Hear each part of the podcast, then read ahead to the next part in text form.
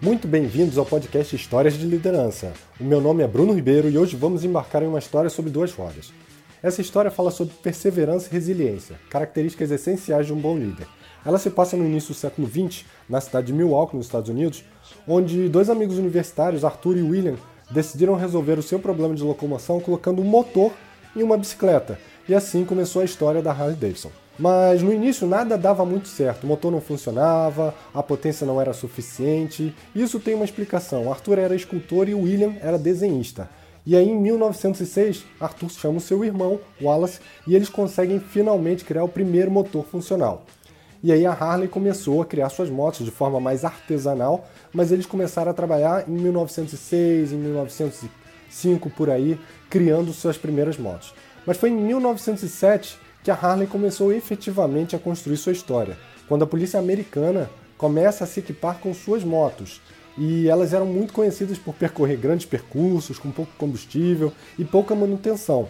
E isso levou eles a, em 1917, eh, no início da Primeira Guerra Mundial, vender 17 mil exemplares da Harley Davidson.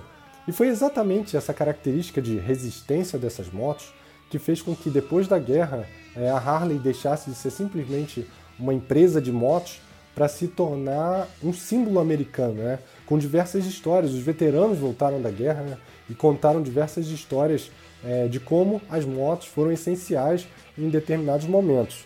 E tudo isso ia muito bem até que surge uma ameaça.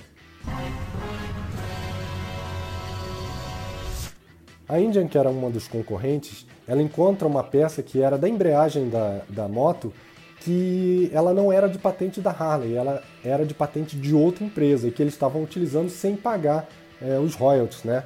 E aí essa outra empresa e outras diversas empresas de mercado começam a entrar com um processo judicial contra a Harley, botando ali naquele momento em risco todo o sonho desses empreendedores, né? Mas para não perder tudo que eles tinham, eles fecham um acordo colocando praticamente de volta ao marco inicial, onde eles tinham lá um galpão e uma ideia na cabeça.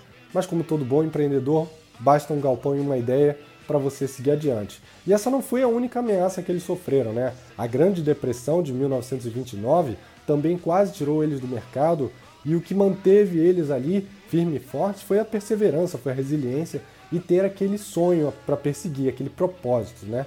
E resiliência é isso, meus amigos. Independente dos problemas que ocorram, é se manter estável, sempre olhando para o seu objetivo, recomeçando e reforçando seu propósito sempre que necessário. Se você gostou, deixe o seu review, o seu comentário, compartilhe esse podcast para que mais pessoas tenham acesso a esse conteúdo e não deixe de assinar o meu canal do YouTube e curtir minha fanpage. Os links estão na descrição desse podcast. E eu deixo vocês aqui com um pouquinho mais de rock e até a próxima, pessoal. Tchau, tchau.